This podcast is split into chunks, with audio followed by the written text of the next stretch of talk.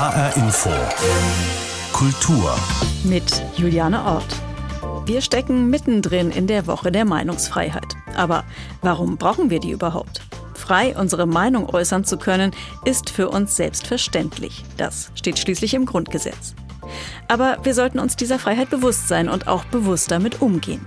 Warum und wie? Darüber spreche ich mit der Bestsellerautorin Nina George, die für die Meinungsfreiheit kämpft.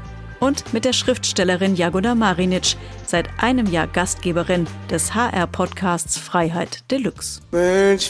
High, you know Wenn Nina Simone Feeling Good singt, wissen erfahrene Hörer und Hörerinnen schon, dass es um das Thema Freiheit geht. Es ist der Sound des HR-Podcasts Freiheit Deluxe. Darin spricht Schriftstellerin und Kolumnistin Jagoda Marinic alle zwei Wochen mit einem Gast über die Freiheit. Und das jetzt genau seit einem Jahr, passend zur Woche der Meinungsfreiheit. Den Anfang machte Danger Dan mit seinem antifaschistischen Lied Das ist alles von der Kunstfreiheit gedeckt. Es folgten viele weitere Gespräche, unter anderem mit Siri Hüstvedt, Mickey Beisenherz, Sibylle Berg, Daniel Jonskoy und Jascha Munk. Und zuletzt ein viel beachtetes Ukraine-Special mit den Autorinnen Katja Petrovskaja und Juri Andruchowitsch und mit dem Historiker Timothy Snyder. Hier ein paar Gedanken zur Freiheit aus einem Jahr Freiheit Deluxe. Also ich sagte mal, was so meine Tagesverfassung heute war, ja, also Freiheit was? angehend. Äh, das war irgendwie die Freiheit der westlichen Kleinbürger endet da, wo die finanziellen Interessen der Kapitalisten beginnen. Wenn in Deutschland Leute das Wort Freiheit in den Mund nehmen, kommt meistens nichts Gutes bei raus. Und äh, deswegen habe ich auch direkt was gesucht, wo, wo eben Freiheit nicht so glorifiziert ist und Hurra, Hurra, Einigkeit und Recht und Freiheit, sondern man eben genau das Ding mal umdreht und sagt, naja, die Freiheit, die wir haben, die gehört nicht allen, sondern das hat unglaublich viel mit Glück und Privilegien zu tun, welche Freiheiten man hat. Zwei Drittel aller Straftaten, die in Deutschland begangen werden, sind kleine Diebstähle, kleine Betrugstaten. Also das ist das, mit dem sich unser aller Strafsystem im Namen des Volkes, ja, das bedeutet was, ähm, beschäftigt. Und das sind Leute, deren Freiheit wir dann als Gesellschaft nehmen lassen. Insofern ist für mich äh, das Wichtigste an Freiheit nicht, wie können wir die absolut ideale Gesellschaft aufbauen, sondern wie können wir verhindern, dass die, die Freiheit der Menschen und die Würde der Menschen äh, auf so eklatante Weise mit Füßen getreten worden ist, wie das in der Geschichte so oft der Fall gewesen ist und wie das auch heute in der Welt in, in vielen Ländern äh, in diesem Moment der Fall ist. Was aber viel wichtiger ist aus der ethischen Perspektive, ist es auch die innere Freiheit mitzudenken. Und damit meine ich die Freiheit, die uns eigentlich zu dem macht als Menschen, nämlich dass wir die Freiheit haben, unser Leben selbst zu führen. Gedanken rund um die Freiheit aus dem Podcast Freiheit Deluxe, der vor einem Jahr gestartet ist. Gastgeberin ist Jagoda Marinic. Ich wollte von ihr wissen, ob ihr das viel vorkommt. Ein ganzes Jahr Gespräche über die Freiheit. Und weil sich bei Freiheit Deluxe immer alle duzen, machen wir das auch.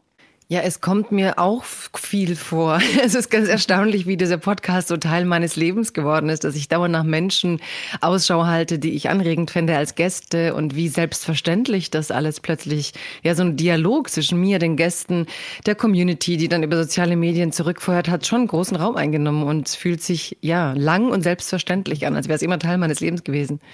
Da sind jetzt viele Worte gewechselt worden in diesem Podcast zwischen dir und deinen Gesprächspartnern und Partnerinnen Hörerinnen. Ein paar davon haben wir jetzt gerade gehört. Welche Aussagen sind dir aus diesem Jahr besonders im Kopf geblieben? Ach, mir bleiben alle ganz auf ihre Art im Kopf. Also wir haben am Anfang auch nicht gedacht, dass ich so lang mit den Gästen rede. Ich dachte so eine Stunde und dann hat sich das aber so entwickelt, dass es immer intensiver wurde und dann haben wir gemerkt, wow, und es gibt eine ganz tolle Durchhörquote. Also die Menschen hören eben nicht auf nach den angeblichen 45 Minuten und sie haben so viel zurückgespiegelt im Netz. Was bleibt mir? Ehrlich gesagt, laufe ich zwei, drei Tage völlig voll von diesen Gästen dann durch die Tage und alles ist so ein Echo ineinander. Also ich lerne äh, mit Helga Schubert ganz viel über innere Freiheit dann äh, spiegeln sich Gedanken von Gästen ineinander wieder, die Widersprüchlichkeiten. Das ist schon wirklich auch Teil meines Geisteslebens geworden, die Gäste, ihr Dialog mit mir, aber auch ihre Echos und Widersprüchlichkeiten untereinander. Jetzt gibt es bei Freiheit Deluxe einen Standard. Zum Einstieg fragst du deine Gesprächspartner und Gesprächspartnerinnen immer nach einem Zitat, nach einem Tweet zur Freiheit. Ja, und jetzt bist du dran. Was ist dein Zitat zur Freiheit? Ja, ganz furchtbare Aufgabe, habe ich dann gemerkt, als du sie mir gegeben hast. Weil man will ja dann irgendwie ganz viele Zitate, weil man hat ja doch Freiheiten und Phasen. Und dann habe ich aber jetzt dran gedacht, es gab tatsächlich viele, viele Jahre, da hing an meiner Tür äh, das Zitat von Albert Schweitzer, dem Arzt und Theologen. Und der äh, hat diese für mich entscheidenden Sätze, so als ich überlegt habe, welchen Weg gehe ich oder will ich gehen. Und die lese ich jetzt mal kurz vor, weil das für mich einen Freiheitsbegriff definiert hat, der aber sehr sehr viel mit innerer Freiheit zu tun hat, geht so. Ich will unter keinen Umständen ein Allerweltsmensch sein. Ich habe ein Recht darauf, aus dem Rahmen zu fallen, wenn ich es kann. Ich wünsche mir Chancen, nicht Sicherheiten. Ich will kein ausgehaltener Bürger sein, gedemütigt und abgestumpft, weil der Staat für mich sorgt. Ich will dem Risiko begegnen, mich nach etwas sehnen und es verwirklichen, Schiffbruch erleiden und Erfolg haben. Ich lehne es ab, mir den eigenen Antrieb mit einem Trinkgeld abkaufen zu lassen. Lieber will ich den Schwierigkeiten des Lebens entgegentreten, als ein gesichertes Dasein führen. Lieber die gespannte Erregung des eigenen Erfolgs, als die dumpfe Ruhe Utopiens. Ich will weder meine Freiheit gegen Wohltaten hergeben, noch meine Menschenwürde gegen milde Gaben. Ich habe gelernt, selbst für mich zu denken und zu handeln, der Welt gerade ins Gesicht zu sehen und zu bekennen, dies ist mein Werk. Das alles ist gemeint, wenn ich sage, ich bin ein freier Mensch. Das ist das Zitat, was dich offenkundig schon ganz lange begleitet. Äh, ein Zitat zur Freiheit, weil du sagst, du hast es bei dir an der Tür hängen gehabt. Also da lese ich so raus, Freiheit bedeutet, ein selbstständiger Mensch sein zu können, ein selbstständiger, denkender und selbstständig handelnder Mensch. Ist das richtig? Ja, ist richtig. Und ich glaube, dass wir jeden Tag, und deswegen hing es an meiner Tür, dass wir jeden Tag in ganz vielen kleinen Momenten die Entscheidungen treffen, ob wir frei sind oder unfrei werden, ob wir aus dieser inneren Freiheit heraus handeln oder Zwängen nachgeben.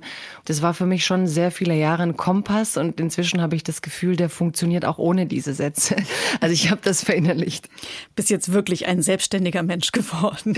Manchmal, aber ich glaube nicht, dass sich das hält. Also es ist kein Haus, das man baut. Das ist äh, etwas, was man ständig in sich am Leben halten muss. Jetzt hast du ja ein ganzes Jahr lang ganz viel mit äh, vielen Menschen darüber gesprochen und viele andere Perspektiven auch zur Freiheit kennengelernt. Was hat sich dadurch für dich verändert, wenn es um die Freiheit geht? Mm, der Respekt vor der Verschiedenheit, also dass die Faszination für jeden Gast äh, fast, also wir sagen immer, äh, mit meinem kleinen Redaktionsteam sagen wir immer danach, oh, neue Lieblingsfolge. Also wir denken quasi fast nach jeder Folge, die uns so berührt, dass das jetzt die Lieblingsfolge ist. Dann kommt ein neues Gespräch und wir sagen, hm, neue Lieblingsfolge. Und ich glaube, was ich lerne, ist der Respekt vor der Diversität und der Verschiedenheit dieser Ansätze, dass man, also egal ob es jetzt Oda John ist, eine Malerin, die so sich ihre eigene Welt aufbaut und dadurch so einen starken Kommentar zur Welt, wie sie ist, macht, ähm, wo ich verstehe, okay, das ist ein ganz anderer Freiheitsbegriff als den, der, den Gerhard Baum hat, der sich als politisch aktiv versteht, der Gremien gründet und dort sitzt und dass wir so viele Freiheitsbegriffe haben können wie Menschen äh, und dass tatsächlich auch manche diese negativen Definitionen wie Danger Dan sie hat, ne, diese Angst vor dem Freiheitsbegriff, mhm. gerade in Deutschland und dem Missbrauch, also wie viel da gleichzeitig richtig ist und gleichzeitig volle Kraft entfalten kann, das lerne ich. Jetzt äh, herrscht seit Februar wieder Krieg in Europa und es geht gerade darum, die Freiheit nicht nur mit Worten zu verteidigen. Deine Familie, die stammt aus Kroatien und du hast den Krieg im ehemaligen Jugoslawien noch miterlebt. Angesichts dieses Krieges gegen die Ukraine, wie sehr fürchtest du um die Freiheit? Ja, also das ist schon jetzt für mich eine große Krise der Freiheit und ich habe jetzt ja auch den offenen Brief unterzeichnet, der als Gegenbrief quasi war, weil wir dachten, dieser andere, der sich es so leicht macht im Sinne von der Pazifismus reicht. Ähm, also du meinst da, den offenen Brief der Emma und da der Emma gab es dann eine Schwarze, Gegenoffensive. Ja, der ja so schön klang einerseits, aber den, den die Vernichtungswillen der Russen überhaupt nicht integriert hat und ähm, ja natürlich durch wer Jugoslawien erlebt hat und dazu gehört dann Srebrenica und der erste Genozid auf europäischem Boden nach dem Zweiten Weltkrieg. Und ja, die Freiheit ist keine Selbstverständlichkeit. Deswegen sind für mich auch diese Negativdefinitionen, wie Danger Dan sie gemacht hat, natürlich erstmal fremder. Die muss ich mir anders aneignen, weil ich erlebt habe schon, wie äh, Menschen in ihrer Freiheit, und zwar auch in der physischen bedroht wurden, vernichtet wurden. Und ich ähm, kann da tatsächlich die ganze Rhetorik, die Ukraine kämpft für die Freiheit von allen sehr gut nachvollziehen, wenn ich sehe, was in den USA gerade passiert, dass die Frauenbewegung um Jahrzehnte zurückgedrängt wird, dass Trump, der ja nur ein Symptom ist von einer ganzen reaktionären großen Bewegung der Republikaner, also diese Freiheit, die wir die 60, 70 Jahre erkämpft hatten, ist keine Selbstverständlichkeit. Und ich denke, dass die auch mit Waffen äh, weggenommen werden kann. Und wir haben im Zweiten Weltkrieg erlebt, wenn es die Alliierten nicht gegeben hätte, wer weiß, wie Europa aussähe. Das sind keine bequemen Fragen, das sind immer auch Schuld- und Verantwortungsfragen. Aber die Freiheit ähm, ist tatsächlich so, wie wir sie kennen, für mich mit das höchste Gut, weil ich glaube, es gibt kein lebenswerteres, gemeinsames gesellschaftliches Leben ohne diese Freiheit. Und äh, das war ja jetzt Stichwort Lieblingsfolge. Die letzte Sendung ist immer die Lieblingssendung. Das war ja das große Thema, der Krieg gegen die Ukraine in der Folge mit der Schriftstellerin Katja Petrovskaya und Juri Andruchowitsch. Das war ein sehr intensives Gespräch. Wie hast du das erlebt? Das war mir wichtig, weil ich dachte, jetzt, ich habe eh intensive Gespräche. Jeder Gast ist wirklich so ein Abtauchen in, in seinen Kopf, in seine Gefühls- und Gedankenwelt. Und plötzlich habe ich gedacht, ja, aber bei diesem Krieg, die Meinungen waren ja schnell ausgetauscht. Es gab auch viele Positionen, wo man gewusst hat, wer wie empathisch oder wie viel Mitgefühl die Betroffenen brauchen. Und ich dachte, ich brauche da noch mal eine Art, das anders zu erzählen, damit die Menschen vielleicht noch mal ganzheitlicher erreicht. Und diese Stimmen von Katja Petrovskaya und Juri Andruchowitsch, das hat mich schwer angefasst, weil Katja so meine Perspektive hat. Die lebt in Berlin und sieht diesen Krieg von außen als Diaspora. So habe ich ja damals in weiten Teilen auch den Krieg in Jugoslawien erlebt. Und die dann eben sagte, ich kann mir keine Minute gönnen, wo ich nicht mitfiebere, weil man ja fast ein Schuldgefühl hat, dass man jetzt nicht einschläft und Angst hat, dass die Bombe über dem eigenen Kopf fällt. Und dann möchte man jede Sekunde aus Mitgefühl für die anderen da sein. Und Juri Andruchowitsch, der fast in einer schmerzhaften Normalität im Garten sitzt und der Krieg erlaubt ja paradoxe und perfide Weise, wenn die Front nicht da ist, auch so eine Normalität, wo die Menschen natürlich sich auch ablenken müssen. Und er dann aber am Ende die krassen Sätze sagt, von dem Notfall muss ich hier eben auch aufstehen und kämpfen. Also aus dieser Vor, äh, ja, Vorgarten-Idylle heraus die Waffen greifen. Also es ist schon, glaube ich, heftig. Und dann brauchte ich selbst auch einen Timothy Snyder, der über das Erleben der Menschen dort dieses Krieges zeigt, dass ihre Empfindungen jetzt nicht einfach, was in Deutschland schon gesagt wird, natürlich sind es Betroffene, wir müssen aber eine Ebene höher gehen. Nein, Snyder zeigt auch in der Ebene höher, äh, sagen die Historiker und die Theorien, dass diese Menschen recht haben. Es ist ein Angriffskrieg gegen ganz tiefe äh, Freiheitsfragen und gegen die westliche Weltordnung, wie wir sie als demokratische, plurale Gesellschaft und Völkerrechts als, als unser Grundkonsens, äh, ja, es ist ein ganz großer Angriff und das hat für mich dann Snyder geboten und ich bin sehr dankbar und auch über das unglaubliche Echo. Ich meine, Bundestagsvizepräsidentin, also haben so viele Menschen gesagt, hört euch das an, es erklärt ganz, ganz viel, was bei uns in den letzten zwei Jahrzehnten falsch gelaufen ist. Und da empfinde ich auch einfach so eine große Dankbarkeit, dass es eben nicht nur Leute gibt, die sagen, ich kann nichts mehr hören, der Krieg ist mir zu viel, sondern umgekehrt, es gibt unglaublich viele Menschen, die sagen, gib mir doch bitte gute Einsichten, gebt mir Infos, dass ich mein, meine Meinung besser und fundierter bilden kann. Und die gibt es im Ukraine-Special von Freiheit Deluxe. Eine wirklich hörenswerte Folge und natürlich überall noch zu hören, wo der Podcast zu finden ist. Jetzt gibt es natürlich ganz viele Diskussionen rund um den Krieg gegen die Ukraine. Sollen wir Waffen liefern oder nicht? Du hast es gerade angesprochen. Da werden offene Briefe getauscht und es gibt teils ganz erbitternden Streit. Ich frage mich manchmal, wie gut wir mit diesem Streit umgehen können oder wie schnell wir dann in Lagern denken, weil wir sind ja mitten in der Woche der Meinungsfreiheit und der Podcast Freiheit Deluxe ist ursprünglich auch in dieser Woche gestartet, genau deswegen. Wie erlebst du das? Wie frei können wir denn mit Meinungen anderer umgehen? Also ich bin da optimistischer als viele. Ich glaube, dass gerade dieser offene Brief und dann dieser Austausch das zeigt. Also ich glaube, man muss auch mal zeigen, es gibt ja, ich kriege jede Woche drei Briefe, die ich vielleicht unterschreiben soll und ich mache es nie.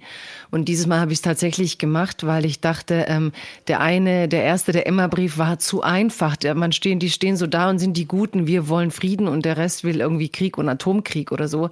Und so einfach ist es einfach nicht, wenn man sich damit befasst. Denn nur weil man kapituliert, garantiert Putin keinen Frieden dieser Welt. Im Gegenteil. Und ähm, ich glaube aber, dass das geht. Also ich habe dann wirklich Streitgespräche geführt mit den anderen im besten Sinn. Und ich denke, dass wir solche Briefe im Umlauf haben, dass ein Lars Eidinger allen Ernstes völlig unhistorisch sagen kann, es ist noch nie ein Frieden hergestellt worden durch Krieg, was natürlich, wenn man den Zweiten Weltkrieg sieht, nicht stimmt. Und auch das kann er sagen. Man kann also auch völlig falsche Meinungen äußern und kriegt eine Kachel beim Deutschlandfunk Kultur. Und ich glaube, wir haben da im, zum Glück, und deswegen finde ich auch gut, dass Leute sagen, wir haben Angst. Und man muss aber dann schon auch erklären, und das halte ich dann für den Gewinn solcher Debatten, dass diese Erklärungsräume geschaffen werden, was die Hintergründe sind, wovor die Waffen eventuell oder wahrscheinlich schützen, was Experten sagen. Es sind ja alles, Streit ist ja immer die Möglichkeit, eigentlich die Bühne aufzumachen und zu sagen, jetzt tragt mal alle Positionen vor. Und da habe ich dann doch ein Vertrauen, dass wir immer noch eine gute kritische Öffentlichkeit haben, die, wenn sie die Argumente hören, die Mehrheit so bilden, dass sie sagen, stimmt, das klingt jetzt sinnvoll, rational, richtig und dass es keine hundertprozentige Zustimmung geben wird, das ist Gott sei Dank so. Wir sind ja nicht in irgendwelchen diktatorischen Staaten. Du bist ja mit deinen Gesprächspartnern und Gesprächspartnerinnen auch nicht immer einer Meinung. Es geht sehr zivilisiert zu, allerdings, wenn ihr euch dann austauscht und Meinungen austauscht. Wie machst du das insgesamt mit deinen Gästen? Wonach suchst du die aus? Du meintest vorhin, du läufst schon immer durch die Gegend und überlegst. Wie findest du die? Ich überlege schon, wer wirklich ähm, etwas in mir ja, verstört, irritiert, äh, jemand, an dessen Arbeit ich mich irgendwie ja, Hefte, so wo ich merke, da tun Leute was, was etwas in mir wirklich auslöst. Eigentlich ganz einfach. Ich habe es jetzt nicht auf Kontroverse gebaut, was dann nicht heißt, dass man nicht auch mit Leuten, die man faszinierend findet, kontroverse Themen hat, sondern äh, tatsächlich ist es ein Podcast, das haben wir auch so entschieden, in dem ich Leute einladen darf, die mich beeindrucken, die mich faszinieren, die etwas vorleben, von dem ich denke, es braucht mehr Öffentlichkeit. Dann spoilern wir vielleicht noch mal ganz kurz, mit wem redest du als nächstes über die Freiheit? Ja, da, da spoiler ich jetzt sehr gerne. Es war sogar jemand, den ich dann persönlich treffen durfte in Berlin jetzt zuletzt, Harald Welzer. Und damit wären wir auch schon wieder beim offenen Brief. Allerdings mhm. hatte ich mhm. ihn eingeladen vor dem offenen Brief. Und wir haben dann auch ein sehr schönes Streitgespräch mit unseren sehr unterschiedlichen Positionen zu Waffen liefern oder nicht, Pazifismus, was in welcher Folge und so. Also Harald Welzer kommt, aber natürlich als Mensch, der Zukunftsforscher ist, aber auch als jemand, der jetzt diesen Brief, diesen ersten Emma-Brief unterzeichnet hat. Dann treffen sich also zwei, die entgegengesetzte Briefe unterzeichnet haben. Zwei richtige Briefeschreiber, wie die deutsche Romantik das so entwickelt hat. Es machen ja auch alle ein bisschen Witze, dass die Deutschen die Briefe schreiben. Aber es funktioniert ja. Es löst ja eigentlich die Debatten aus und das kann eigentlich für eine Demokratie nicht schlecht sein. Briefeschreiber im Gespräch in der nächsten Folge von Freiheit Deluxe mit Jagoda Marinic, Hostin des Podcasts Freiheit Deluxe. Den gibt es seit einem Jahr und kommende Woche auch wieder. Ganz herzlichen Dank an Jagoda Marinic. It's a new dawn, it's a new day. It's a new life for me, yeah. It's a new dawn, it's a new day. It's a new life for me.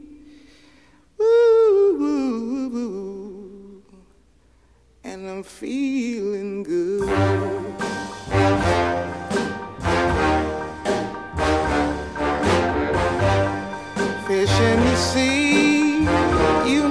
Feel. River running free, you know how I feel. Blossom on the tree, you know how I feel. It's a new dawn, it's a new day, it's a new life for me, and I'm feeling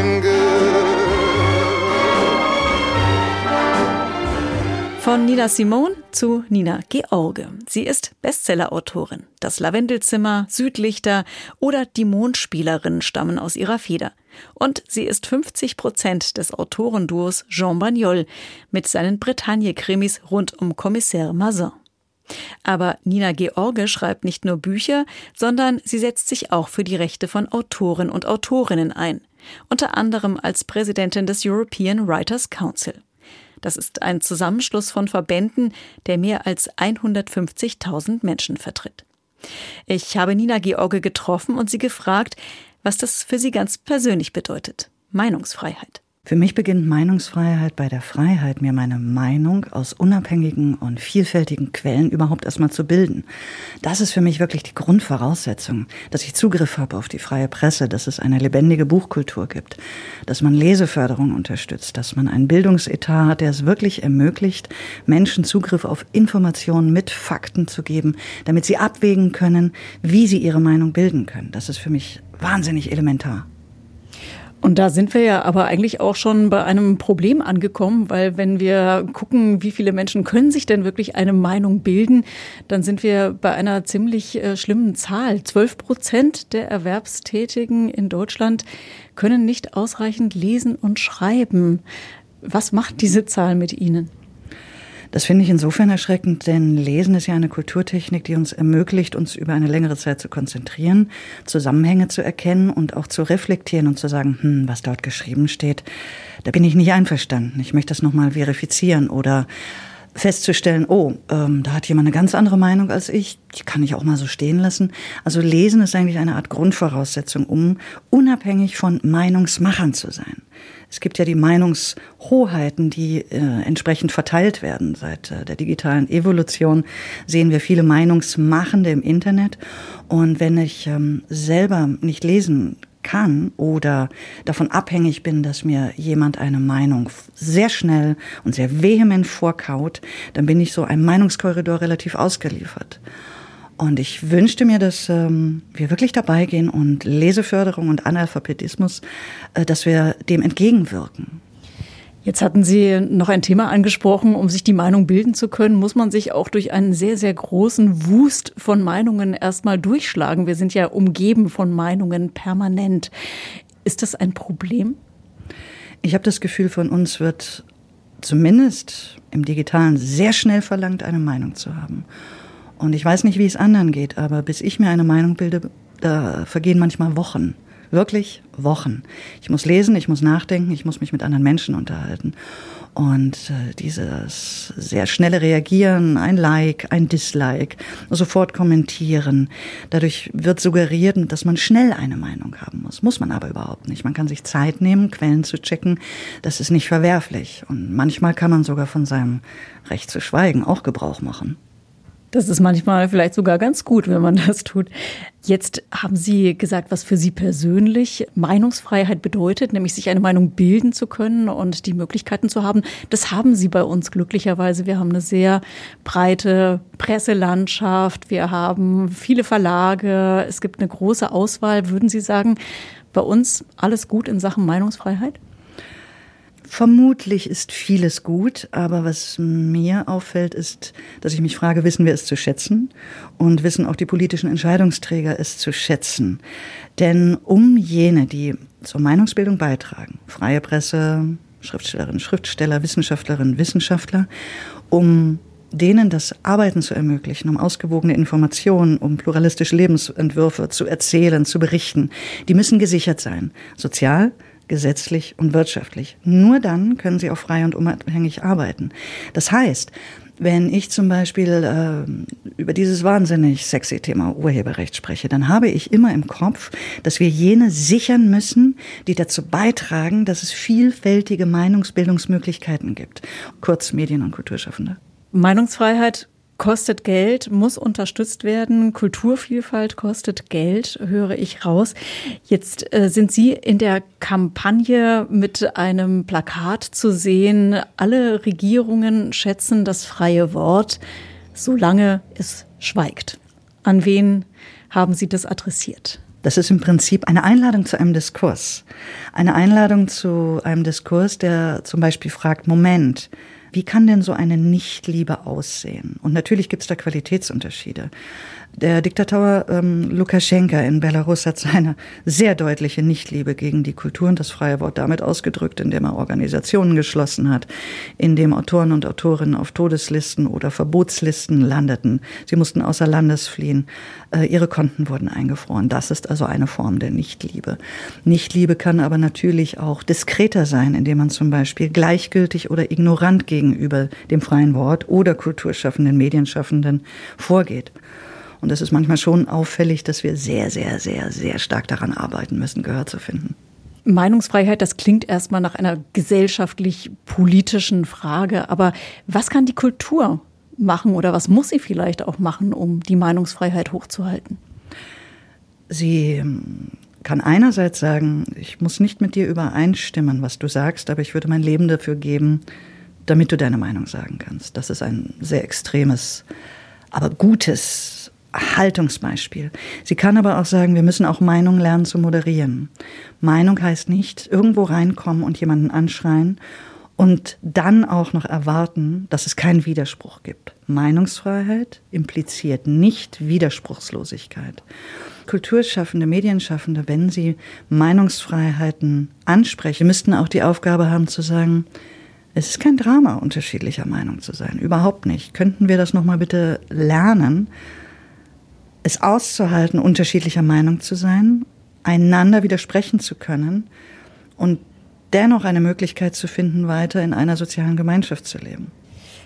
Gucken wir nochmal auf Ihren Satz, dass Regierungen das freie Wort ähm, lieben, solange es schweigt. Wenn es darum geht, geht im Moment der Gedanke natürlich sofort in Länder wie Russland oder Weißrussland hatten Sie erwähnt. Ähm, Russland, das einen Krieg gegen die Ukraine losgetreten hat und wo Schriftsteller und Journalisten nur bei Gefahr ihre Meinung frei äußern können. Was hören Sie von Ihren Kollegen und Kolleginnen aus diesen Ländern?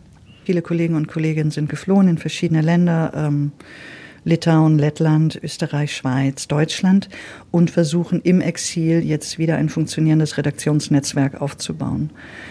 In Belarus ist es ähnlich. Ähm, viele Kollegen und Kolleginnen sind geflohen. Einige bleiben einfach dort, weil sie sagen, ich muss hier bleiben, um denen, die ebenfalls hier bleiben müssen, Hoffnung zu geben, dass es anders wird. Das geht einher mit Berufsverbot. Das geht einher, dass Bücher, die man geschrieben hat, plötzlich aus den Lehrplänen entfernt werden, aus den Bibliotheken entfernt werden. Dass Menschen, die klassische belarussische Literatur gelesen haben, aus Pendlerzügen entfernt und verhaftet wurden. Das muss man sich mal vorstellen. Und das sind dann Momente, wo einem selbst ganz deutlich wird, oh, geht's uns gut? Könnten wir bitte darauf achten, dass wir das wertschätzen und schützen? Dass wir nicht in 20 Jahren sagen, ach Jemini, hätten wir doch damals nur diese kleine Stellschraube ein bisschen verbessert und nicht verschlechtert. Und das ist etwas, das ich zumindest dabei lerne. Aber wie können wir helfen? Wie können wir unterstützen, ohne jetzt nur drauf zu gucken und es zu bedauern? Beim European Writers Council haben wir jetzt ein Gemeinschaftsprojekt aufgestellt, das nennt sich Free All Words. Was wir machen möchten, ist kurze Texte von Kolleginnen und Kollegen aus Russland, Belarus und der Ukraine in so viele europäische Sprachen wie möglich übersetzen zu lassen. Die Autorinnen sollen Geld bekommen, die Übersetzerinnen sollen Geld bekommen. Es ist stiftungsfinanziert. Stiftungen können sich auch gerne noch daran beteiligen. Was wir damit machen möchten, ist die Informationsbrandschutzmauer niederzureißen. Putin hat eine aufgestellt, nicht soll rein, nicht soll raus. Lukaschenka hat eine aufgestellt. Wir könnten auch weitergehen und sagen, äh, Erdogan hat ebenfalls eine aufgestellt. Lasst uns den Menschen ihre Stimme zurückgeben und ihnen dabei helfen, es zu publizieren. Damit nicht hinterher es heißt, wir, wir haben davon nichts gewusst. Wenn Sie insgesamt in die Zukunft gucken, so ein ganz bisschen und sich überlegen, wie geht es weiter mit der Freiheit der Meinung, sind Sie da eher zuversichtlich oder eher sehr skeptisch? Weltweit gesehen bin ich außerordentlich skeptisch, denn es herrscht in mehr Ländern der Welt Krieg als Frieden. Es herrscht in mehr Ländern der Welt außerordentliche Bewegung, um Meinungsfreiheit immer weiter einzuschränken. Schauen wir nach Ungarn und, nach der, und, und auf die LGBTQ-Gesetze, die zum Beispiel verbieten, dass in Büchern ein Junge einen Jungen küsst. Oder wenn ich in die USA schaue und dort in einzelnen Bundesstaaten Bücher verbannt werden. Oder wenn man dann auch in, nach Eritrea schaut, nach Uganda, wie dort Schriftstellerinnen und Schriftsteller verfolgt werden. Ich habe das Gefühl, das ist ein sehr, sehr, sehr dumpfes, unangenehmes Gefühl, dass sich das noch steigern wird. Es wird noch schlimmer werden, bevor es besser wird. Deswegen ist es an jenen Demokratien, die funktionieren, sich bewusst zu werden, sie äh, zu schützen und zu thematisieren. Und ich glaube, das ist eine Aufgabe, die deutlich gewachsen ist. Die hatten wir vor 20 Jahren in der Form, meines Erachtens noch nicht. Das sagt Nina George, Bestsellerautorin und Präsidentin des European Writers Council zur Meinungsfreiheit. Das war HR Infokultur rund um das Thema Freiheit in der Woche der Meinungsfreiheit. Den Podcast gibt es auf hrinforadio.de und in der ARD Audiothek. Mein Name ist Juliane Ort.